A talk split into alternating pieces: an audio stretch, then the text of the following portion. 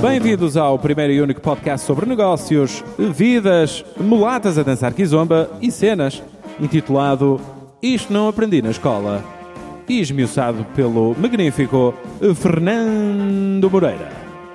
Eilo.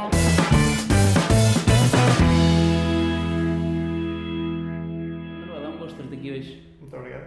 Ah, O que é que tu, o que é que tu hum, aprendeste na escola que, ou o que é que tu não aprendeste na escola que faz de ti o que tu és hoje?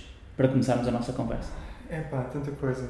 Ahm, eu começo por dizer que, que eu tive uma experiência escolar bastante diferente e diversa. Portanto, eu, eu cresci em Zimbra em escolas públicas, depois tive um ano nos Estados Unidos numa escola fantástica ahm, ahm, durante um ano, depois estive na, na Com que, idade, com que idade é que foste para os Estados Unidos? Tinha 11, 12 anos. Sozinho? Não, foi com os meus pais. Ok. O meu pai, meu pai é professor universitário, teve um ano sabática, esteve lá no, no MIT como uh, visiting professor, depois uh, tive lá um ano. Uh, Ok. Levou a família toda. Depois voltei para cá. Em que estado? uh, Boston. Boston. Ok. Uh, depois voltei para cá, estive na Escola Profissional na ETIC, a tirar um curso multimédia, depois estive na Nova e depois estive no mestrado em Inglaterra em gestão. Portanto, desta experiência toda, aquilo que, que, que eu achei mais interessante é que permite pôr um bocadinho de pé atrás e olhar para a educação. Porque se tu crescer sempre na mesma, na mesma rotina, no mesmo tipo de educação, ah, não vais ter a oportunidade de olhar para fora e, e, e- analisar a tua própria educação da mesma maneira. Portanto, Uhum. eu estive em sítios em que, em que na ética era-me dada a completa liberdade de experimentar e de aprender coisas diferentes, aprender flash, aprender programação, aprender design e fazer projetos e não sei o quê. Ahm, e estive em sítios que é a educação tradicional. Portanto,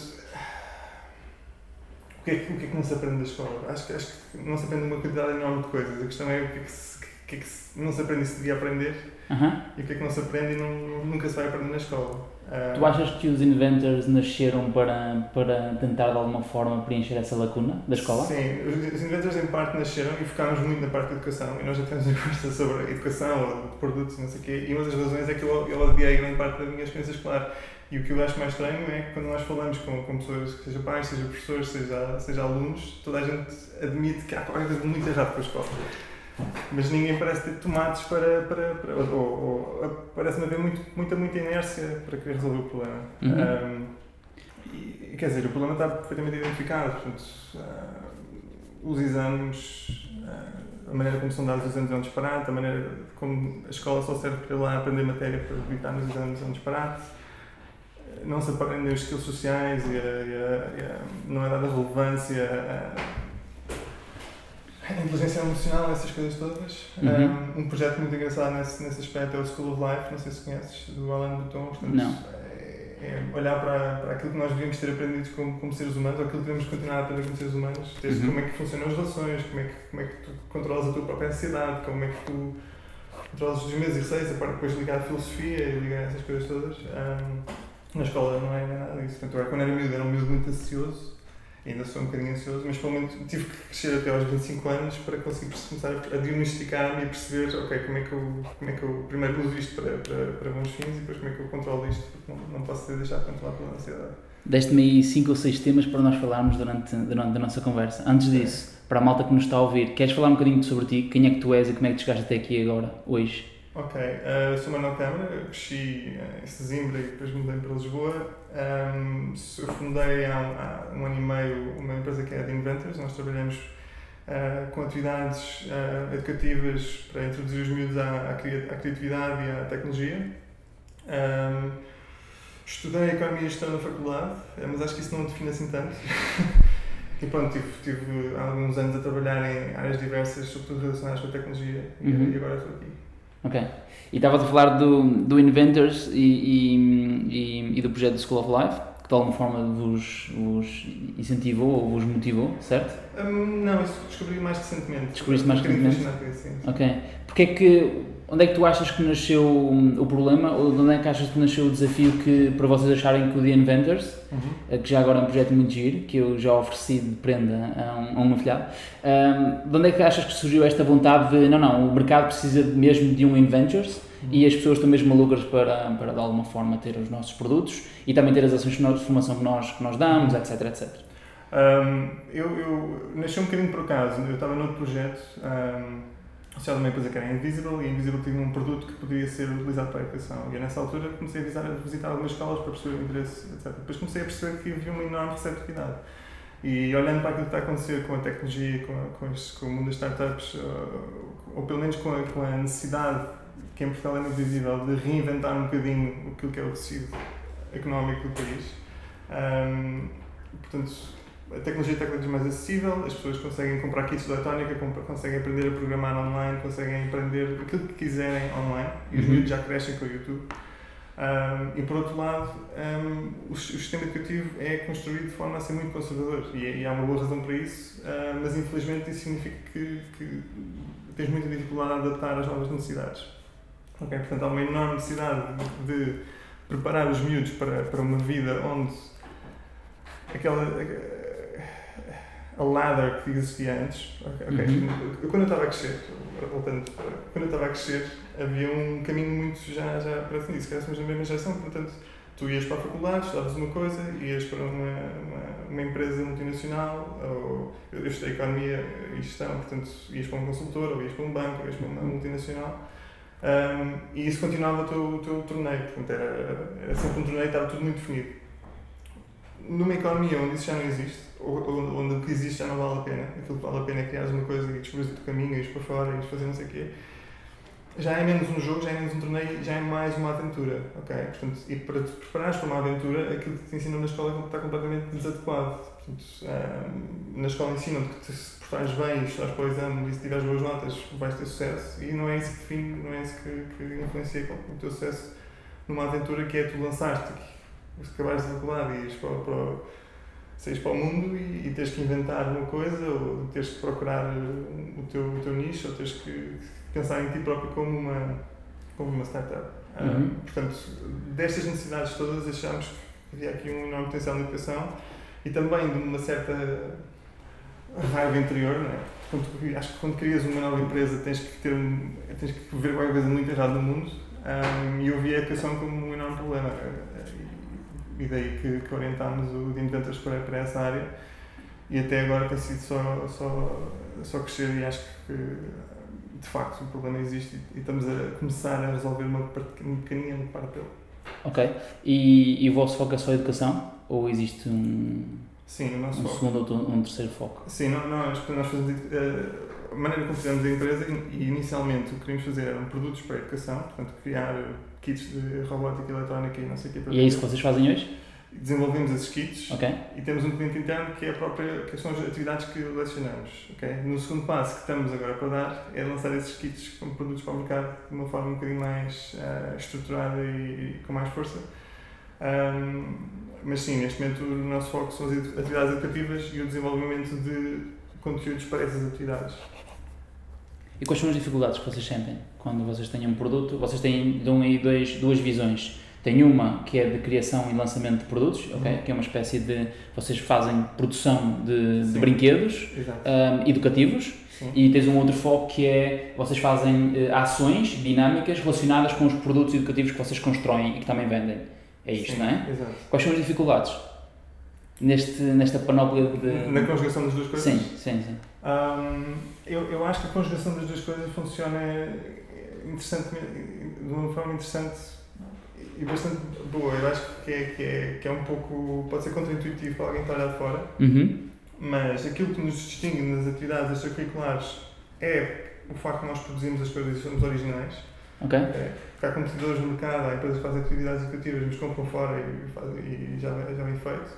E por outro lado, o facto de termos estas atividades educativas permite, à parte do desenvolvimento de produto, fazer um protótipo e na semana seguinte está a ser testado e temos feedback dos alunos e, tá, e temos um cliente interno, portanto temos sempre a necessidade de produzir mil unidades de cada coisa. Uhum. Portanto, isso permite-nos, um, do lado do produto, fazer, testar ideias com muito menos risco, uh, com muito mais rapidez na iteração de, de desenvolvimento da coisa e, e, fazer. Agora, a principal dificuldade é a parte de, de, de atividades educativas é escalável, mas é mais difícil de escalar, ou seja, uhum. escala de uma forma geométrica. Estamos agora a fazer testes na, em Madrid, em Roterdão, mas é mais difícil de escalar uh, de uma forma exponencial e parte produto é, talvez seja mais fácil de escalar exponencialmente. O problema é esta parte consome-nos o cérebro, porque até agora ainda não criámos os processos todos A para parte de serviço. a parte de serviço. A parte do- das ações, yeah, Exato. das Portanto- dinâmicas. Portanto, se há uma dificuldade, é nós termos aqui uma capacidade de, de- de, eh, respirar fundo e olhar para os produtos e, ok, bora, bora meter estes produtos em pacote, bora ver como é que se faz o marketing disto e meter isto nas, nas estantes. Ok. E porque é que. hum, E qual é que foi a principal razão para vocês verem. vocês se dividirem nestas duas vertentes, na parte do produto e na parte de serviço? Porque é que vocês o estão a fazer sabendo vocês que vocês sabem que o produto é onde poderá ser mais interessante e também poderá ter uma escala maior?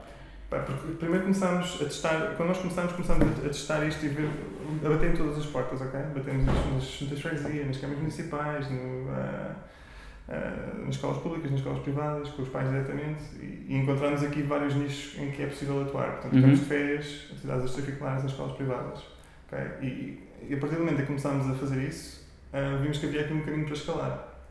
E continuámos nesse caminho porque esta parte de serviços permite financiar a empresa e permite-te um, ter aqui um testing ground. Portanto, Uhum. a partir do momento em que isto faz sentido economicamente um, e nós, a partir do próximo ano letivo, estamos já quase garantidamente em 120 escolas, portanto, isto permite-nos estar aqui um, com algum conforto para depois termos aqui uma equipa sólida de desenvolvimento de produto e etc. Ok. Tu falaste, tu falaste, hum, tu falaste agora de um ponto muito interessante que era nós precisamos fazer serviços para que a empresa seja sustentável, não é? Sim. O que é que, o que, é, que é mais importante então no negócio para ti? O que é que é mais importante no negócio? Sim. Um, pá, o que é mais importante no negócio é tu gostares do que estás a fazer. Ok? Um, eu acho que estamos numa, numa, aqui num, num, num frenesim das startups, num frenesim do investimento e num frenesim do dinheiro dos VCs, etc. E acho que é um bocadinho o risco de tu criares uma empresa feita para, para satisfazer este um molde que está aqui criado. ok? Uhum. Um, um, e nós estivemos um bocadinho isolados deste frenesim. Portanto, estivemos ali no, na margem sul uh, a tentar... Onde é que vocês estão, na margem sul? Estamos na FCT. Ok? Um, então, então aquilo que nós fizemos foi tomarmos as nossas decisões com base naqui, naquilo que, que, que, que queríamos fazer um, e não tanto no como é que eu crio uma empresa para ser para ser, um, para ser investível ou para ser, Uhum. E o que, o que isso quis dizer foi que temos uma empresa um bocadinho atípica neste momento. Portanto, temos uma empresa que uma pessoa de fora olha para dentro e não consegue perceber, ok, isto é uma empresa de brinquedos ou ok, isto é uma empresa de serviços. Um, mas, Vocês estão preocupados com isso? uh, já tivemos mais. Ok? Não, porque a coisa está a correr otimamente.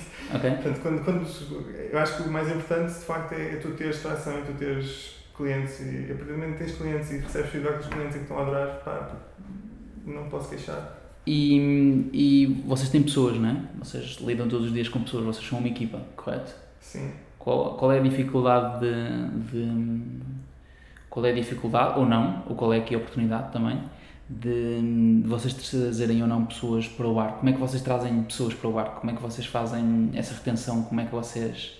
Ok, nós Como é que vocês olham para as pessoas dentro da vossa. Eu gosto mais de chamar organização, ou grupo. Sim. Um, epá, nós somos uma, uma empresa um bocadinho permeável, no sentido em que nós temos uma equipa base de talvez 8, 9 pessoas, Uhum. uh, mas depois temos uma equipa de monitores, os, que são alunos, sobretudo alunos universitários que vão às escolas, que vão fazer os, os campos, uh, que muitas vezes são desde eletrotécnica, portanto, quando precisamos de um reforço de, ok, precisamos aqui pessoal de eletrónica para nos ajudar com, com fazer este produto, aquele projeto, não sei o quê, chamamos pessoal da faculdade. Portanto, entra e sai, é permeável. E o facto de estarmos ao pé da universidade e também na margem sul há muitas escolas profissionais e que têm, que têm há professores fantásticos, que têm, ah, que têm alunos também fantásticos e, portanto, temos aqui alguma permeabilidade no sentido em que nós somos ok, uma equipa de 8, mas no escritório normalmente eu tenho 13 ou 14 pessoas. Uhum. E agora deixa-me deixa deixa colocar aí uma coisa em causa. Tu disseste que nós temos pessoas fantásticas e temos alunos fantásticos. Então porquê é que a educação é um problema? Eh, Epá, eu estava a falar de exemplos específicos de escolas privadas. ok, ok, tá, ah, estavas a falar de três pessoas. Não, eu, sim, e eu acho que as escolas profissionais, de certa forma, são uma espécie de oásis no, no- em todo este panorama. Ah, porque, Ok, porque, têm, um porque têm que responder, enquanto o resto das escolas estão um bocadinho isoladas, no sentido em que não têm que responder a pais, não têm que responder a alunos, as escolas profissionais têm um bocadinho isso. ok. E depois têm muito mais liberdade de, se tiverem um gajo fantástico lá no meio, esse gajo vai conseguir vai conseguir fazer uh, coisas muito interessantes. Eu tive Ok. essa experiência na ETIC e vejo essa experiência agora em escolas profissionais. Ok. Então, normalmente o que vocês fazem é tentam ir buscar essas pessoas que têm um mindset diferente, de- porque também têm, estão- estão em condições e, estão, e têm uma vida também diferente, não é? Sim. E tentam trazer essas pessoas. E o que é que é mais importante? Skills ou Não. atitude? É pá, atitude 100%, sim. Porque nós somos uma empresa de educação e fazemos atividades para miúdos de 18 anos e, tudo, e acreditamos que tudo aquilo que é preciso aprender, aprende-se. É, pá, já aprendi a solar, já aprendi a fazer circuitos, já aprendi a programar e sou de economia. Portanto, para nós aquilo que é mesmo importante é, é, é o mindset e, e que somos uma empresa um bocadinho diferente, nós não temos títulos, nós somos uma organização um bocadinho orgânica e epá, já, já fizemos o erro de recrutar uma pessoa que, por exemplo, nos disse que não queria ficar porque não, tinha, não havia ponto para, para picar de manhã e à tarde. Portanto, há, há- certas. Acho que o que temos feito é, sobretudo, recrutar através de referrals e, de, e perceber quem é que são as pessoas que queremos. E sempre que metemos anúncios é sempre um difícil. Que feedback é que tu dás? Que feedback é que tu dás a uma pessoa que, olha, afinal eu gostava mais de estar numa empresa que, que eu entre às 9 e saia às 5 ou, ou que. Ou que tipo de ferramentas é que vocês utilizam para dar feedback? Hum, ainda somos uma empresa pequena, portanto podemos falar cara a cara, é tudo muito informal. uh, mas essas pessoas, quer dizer, boa sorte. Eu não tenho problema nenhum com isso, porque até. Quer dizer, a minha namorada também é uma, uma pessoa que prefere estar numa multinacional, trabalha para uma multinacional Aham. e prefere ter um bocadinho de segurança nesse aspecto do que, do que, do que viver numa startup e ter aquela incerteza inerente a isso. Uhum. Portanto, há pessoas para tudo uh, e às vezes não conseguimos identificar o tipo na, na entrevista ou nos primeiros contactos. Isso acaba por acontecer. E o que é que tu. E, e se alguém chegasse à tua beira hoje hum, e dissesse: Olha, eu estava a pensar criar um novo projeto, estava a pensar, pá, ali uma oportunidade, mesmo ali ao virar da esquina havia uma oportunidade, e estava aqui a pensar criar um novo negócio, uma nova oportunidade, um novo- um- um- uma nova organização. O que é que tu lhe dizias? Que feedback é que tu lhe darias? Isso, isso hoje em dia é super comum. Uh, portanto, toda a gente tem ideias e projetos e tal. Um, eu acho que é. Eu não sei se o que eu faço é cruel ou não, porque o que eu costumo fazer é. Ok, então bora nos sentar e, bora, e vamos testar todas as quais é são as tuas assumptions, quais é que são as posições que tu tens, o que é que tu achas que existe aqui falha no mercado e- Uhum. e, e pegar no, no manual que estudou gestão e começar a, a ver se ele já pensou em todas as partes. Um, e depois tento explicar-lhe que é um bocadinho. um, pá, que, é um caminho difícil. Acho acho que é muito raro alguém estar preparado para a dificuldade que é criar uma coisa nova.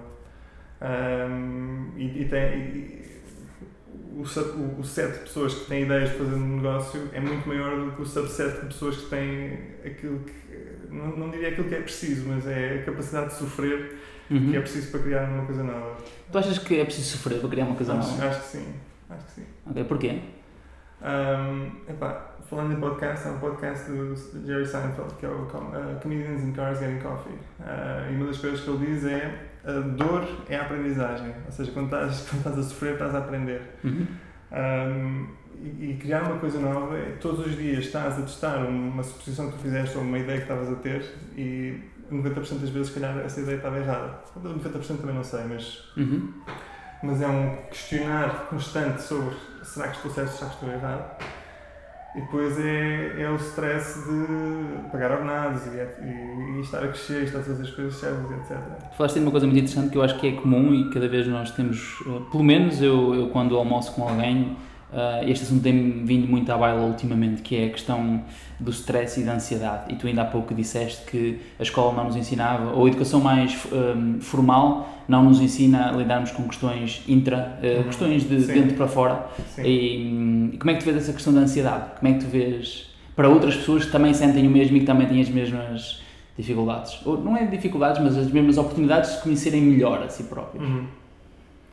Hum, epá, eu, eu- no, meu caso, eu tento ver um aspecto positivo e um aspecto negativo. O aspecto positivo é que estou sempre a tentar, a tentar eh, prever o que é que vai correr mal. ok?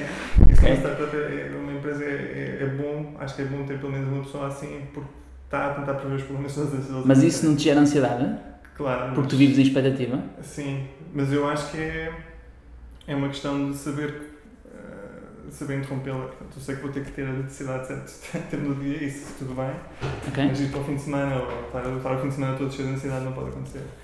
Um, e outro problema, e outro, e outro aspecto positivo de ter ansiedade ou, estar ligado para estes problemas é tu conseguires prever isso nas outras pessoas. Portanto, tu numa organização tens, eh, no nosso caso, tens 9 ou 15 pessoas distintas, cada uma delas está a agir uma parte diferente e eu tenho, eu tenho, que, eu tenho que conseguir um, perceber quando é que uma delas está a ter um problema, quando é que uma delas está aqui em, em, em stress, quando é que, porque é que ela está em stress porque elas têm informação que nós não temos, não é? Uhum. E nem sempre te comunicam de uma forma clara e transparente. E tu utilizas alguma ferramenta para conseguir perceber isso das pessoas?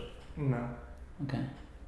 Ok. É que existe uma ferramenta muito gira que se chama One-on-One. -on -one, okay. E que normalmente as pessoas o fazem. Por exemplo, nós fazemos internamente e aquilo que nós fazemos é um, 3 em 3 semanas, com cada um dos elementos, nós vamos dar uma volta pela, pela, pelo lindo cá estreia. Uh, e durante 30 minutos falamos de tudo menos de trabalho. E basicamente é onde aí que nós conseguimos mais ou menos levantar esses red flags de, de problemas ou de sentimentos ou de stresses que os elementos da equipa vão tendo e que de alguma forma nós podemos dar e receber feedback nesse momento. E, um, e esse momento é bastante construtivo uhum. e eu diria que era uma ferramenta gira que tu poderias, poderias ver Sim. one on one okay podes precisar facilmente no Google e ele dá-te imensas respostas de pessoas okay. que estão a fazer one-on-ones. É giro. Deixa-me pegar aí numa coisa muito gira que tu disseste, que foi quando chega ao fim de semana. Quando tu chegas ao fim de semana e tu de alguma forma sabes que desligas. Tu consegues uh, separar o manual um, vida pessoal com o manual vida profissional? Não. Não. Ok? Não sei se é possível de todo. Não. Ok. Um, aquilo que consigo fazer é perceber quando é que, quando é que estou uh, em stress, quando é que isso tem que. Quando é que estou a entrar em parafuso e quando é que isso tem que acabar. Okay? Mas o resto, não, eu, o Zé, que é o meu parceiro da empresa, muita gente da nossa empresa chega ao fim de semana e está a trabalhar também. Porque ainda estamos numa fase em que há muitas pontas soltas e ainda não conseguimos ter os processos para, para aliviar tudo. Uhum. Uh, portanto, a resposta é não, não consigo. ok, boa. Falaste de uma coisa muito interessante no início e que eu sei que daria muito mais do que para um podcast, daria para. Daria para uma nova um, redefinição do que nós hoje temos em Portugal e temos no mundo. Tu disseste que há pouco que ninguém tinha tomates para, de alguma forma, dar um murro na mesa e reinventar a educação, ou sequer colocar em causa e propor novas soluções. Um, queres falar um bocadinho sobre isso? O que, é que, o que é que te leva a dizer que, de alguma forma, um, não existe ninguém que, que consiga fazer quando tu tens empresas e tu tens malta como os Inventors e pá, depois tens outros projetos muito giros em todo o mundo que já estão a fazer um bocadinho isso à sua maneira. Okay? Porque é que de alguma forma o, as organizações públicas não pedem a esta malta, não pedem uh, a estes Inventors e não pedem a estes Primo Toys e não pedem a estes uh, Nanos e não pedem a estas empresas todas de educação para os ajudar a reinventar a educação porque Sim. eles de alguma forma já estão a reinventar à sua maneira. Porquê é que tu achas que não existe esta relação entre outlaws e malta que tem um xerife Epá, eu, eu, eu, não, eu não sou um gajo de. Ok, se calhar ser um bocadinho agressivo a cena de dizer que toda gente, ninguém tem tomates. Eu acho que o que acontece é que tu tens. Por um lado, tens o, aquilo que é historicamente a educação em Portugal. Portanto, uhum. quando eu estava a crescer, se calhar metade das pessoas com mais de 65 anos era, era analfabeta. Né? Portanto, ainda vejo num país onde é um sucesso ter as pessoas a acabar o 12 ano e a fazer escolaridade. Portanto, há aqui um atraso histórico na parte da educação. Okay. E por outro lado, há aquilo que são as expectativas dos pais, que se calhar estão a mudar pós-crise, mas nós temos as escolas privadas, há escolas privadas com ideias fantásticas e com métodos de ensino fantásticos, mas chegam ali ao nono ano ou um bocadinho antes e têm que readaptar porque vão ter os exames, porque têm que preparar os, os alunos para o International Baccalaureate ou para, o, uhum. ou para os exames nacionais e, e, e, não têm espaço. E também têm as expectativas dos pais, portanto há, somos um país um bocadinho conservador um, e também não, e os pais não querem arriscar e tentar coisas novas com a educação dos filhos, querem, querem a melhor coisa.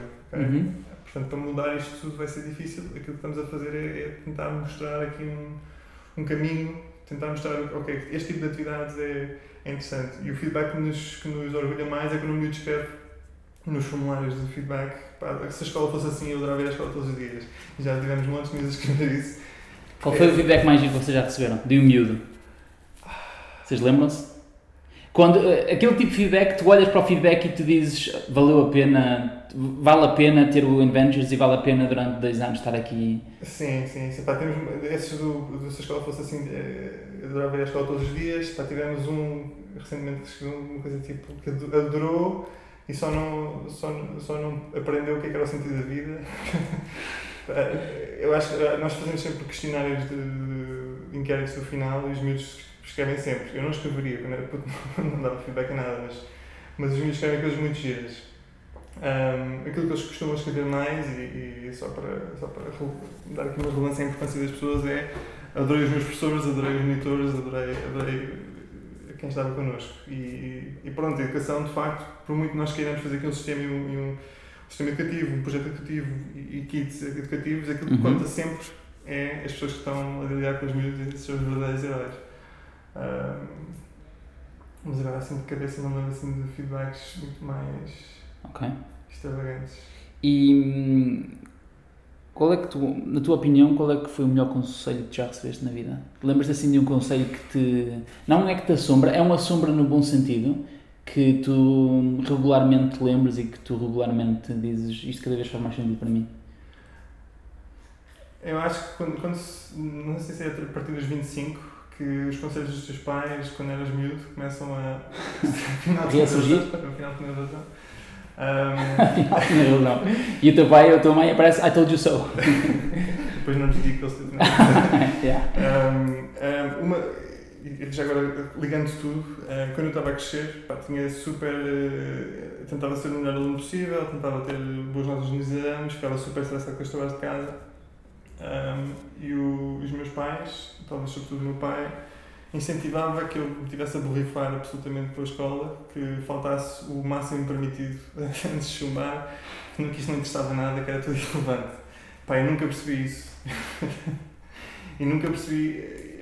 E só comecei a perceber isso depois quando, quando, quando entrei na faculdade, em que comecei a seguir os conselhos e pronto, fui um aluno mediano na faculdade. Okay. Mas, mas eu acho que esse conselho foi aquilo que me fez depois dar um passo atrás e começar a olhar para a experiência educativa e, e, e começar a reavaliar tudo. Porque na escola há, um, há outro problema que é a autoridade, a criação de uma autoridade. Os meus têm que estar caladinhos na escola, têm que obedecer ao professor uhum. e é criar assim uma figura uh, do professor, e sobretudo quando vai para a universidade e os professores são, estão num palco e tu depois tens uma série de, de rituais à volta da faculdade é quase como ir para um dojo, aprender judo e ter o sensei, pá, é assim, um bocadinho disparadado. E, e o meu pai sempre me incutiu aquele espírito rebelde de, de, de assim, de uma rebeldia respeitosa, ok? Uhum. Um, eu acho que isso, que isso fez de mim um bocadinho mais criativo, um bocadinho mais sonhador e pensador fora da caixa. O que é que tu vês acontecer eh, no teu futuro e o que é que tu vês acontecer para o The Inventors? Um, Epá, para o Inventors nós vamos continuar a crescer, nós vamos. Uh, não sei quando é que satura aqui o mercado português, mas nós para o ano vamos estar em 120, 150 escolas. Uh, este verão tivemos, vamos ter mais de mil miúdos inscritos nos campos de férias. Estamos agora a dar os primeiros passos para levar isto para a Holanda, para levar isto para, para a Espanha, criar aqui um modelo com parceiros que funcione. Uhum. Porque, pá, porque Espanha é 4, 5, 6 vezes maior, uh, Benelux é muito mais rico e as pessoas têm muito mais a potência para essas coisas um, e depois vejo produtos. Portanto, eu vejo aqui. Um, eu estou super seguro do caminho que estamos a seguir. Portanto, acho, acho que vamos continuar a crescer e, e uh, o desafio vai ser uh, como é que eu crio processos, como é que eu atualizo a empresa para cada novo desafio. Um, pá, eu vou continuar na, na Inventors, não sei se vou continuar em Portugal. Tenho uma namorada em, em Copenhaga, tenho esta ideia de expandir o Inventors pode fazer sentido irmos para outro país, pode fazer sentido. Uh, não sei.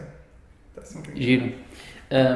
Eu gostei muito da nossa conversa. Que, um, existe alguma questão que gostavas que eu tivesse uh, feito, uh, mas que não fiz? Assim, assim de cabeça. Não, eu acho, acho que podemos continuar a conversar mais umas horinhas, porque anda muito tempo tendo conversa, seja educação, seja uh, da empresa. Olha, foi um enorme gosto Sim. e um enorme privilégio dançar esta valsa contigo. Obrigado. Ah, obrigado. Foi um gosto. E pronto, está feito. Ok. Que tal? Acho que estava um bocadinho acelerado. Comecei a falar de coisas ao mesmo tempo. Ok. Eu sou um bocadinho assim. Boa, eu acho que correu muito bem. Okay. Eu acho que correu muito bem. Eu gostei muito da tua. da tua uh, sinceridade e da tua. Nós, nós uh, facoronicamos muitas palavras, porque um dos problemas que eu tinha quando pensei neste, neste podcast foi. Um, eu não queria perder um, o raw que eu tenho muitas vezes as conversas uhum. e muitas vezes esse raw envolve palavrões, envolve bocas, envolve, envolve o, que é, o que eu acho que, que é normal. E tu falaste há pouco de uma coisa muito gira que tinha a ver com, com nós precisamos estar furiosos e é engraçado que eu escolhi, porque muitas vezes me perguntam porque é que nós nos chamamos Angry Ventures. Uhum. E eu escrevi um blog post aqui há uns tempos eh, que eu acho que está engraçado, porque tem a ver com outro assunto, que eu ligo a outro assunto, e que tem exatamente a ver com isso, porque uh, nós, muitas vezes, quando nós criamos produtos internos, esses produtos saem de ah, eu estou pissed off com esta cena e eu estou farto desta merda e eu preciso de mudar isto e vamos lá fazer uma coisa nova. Eu acho que precisas passar por este processo de decepção e de, de fúria para tu poderes criar eh, algo novo. E foi giro tu também trazeres essa, essa visão que eu achei uhum. que, que, que, que, é muito daquilo que nós temos hoje, sabes? Sim. Aquilo, aquilo que muitas vezes nos faz inovar são, são, são sentimentos super negativos, ou seja, os pontos em que nós fomos mais, mais criativos foi quando estávamos em pânico porque pá, porra, os campos de férias acabam no início de setembro, as aulas só vamos receber das escolas outubro, novembro, o que é que a gente consegue fazer até lá? e pá, esse, esse, essa angústia e esse. é aquilo que te faz andar, o teu cérebro andar muito mais rápido. Mas se calhar isso não é uma coisa tão má não, assim. Não, não, é? é, bom, é bom. Olha, foi um gosto. Foi um gosto também. Obrigado por vindo. Boa? Gratos pela vossa companhia. Não percam o próximo episódio, porque nós também não. Ah, prometemos mulatas a dançar kizomba. Eilas. É. É melhor não